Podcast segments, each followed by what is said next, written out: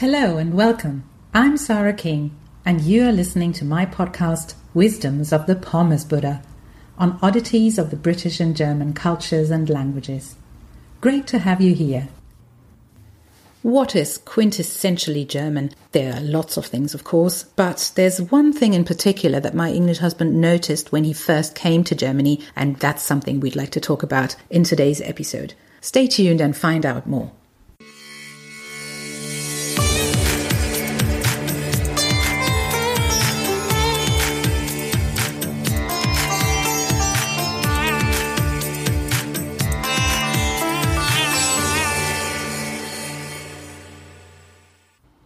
Thinking back to my blog post of the other day about quintessential Britishness, I wondered what my English husband would consider the most German thing of all German things.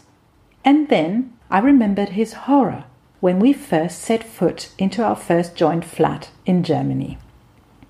What's that on the walls? he exclaimed. Wallpaper, I said. Yeah, but it looks so retro. We had that stuff in the 70s, he continued in disgust. Thus went his first encounter with an inexplicable German phenomenon, aka the obsession with Raufasertapete. How do I begin? For those of you who are unfamiliar with the product, it's wallpaper with small wood chips in it which make it very knobbly. It's hideous and it's everywhere, even on the ceilings, at least in rented flats. It's the cheapest wallpaper you can get in Germany, but don't ask me who decided it was the bee's knees. It does indeed seem like a mandatory piece of interior design in any German home.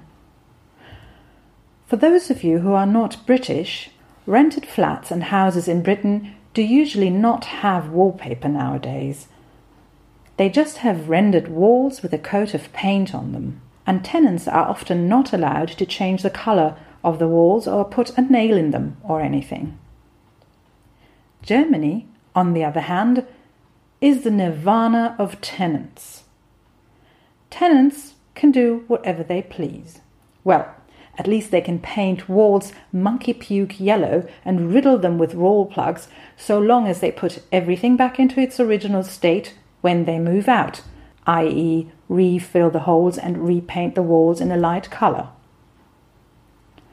So here we were in our first German home, applying roll after roll of masking tape to these wood chip walls.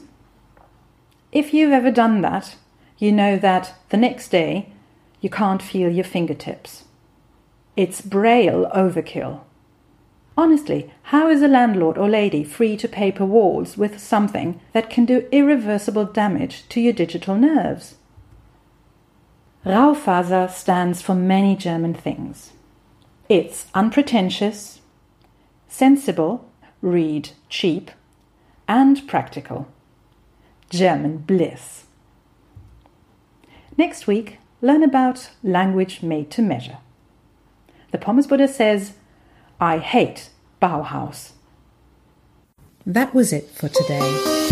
Thank you so much for listening.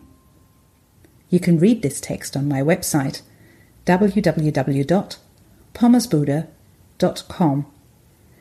If you liked this podcast, please do subscribe to it. Take care and hear you soon.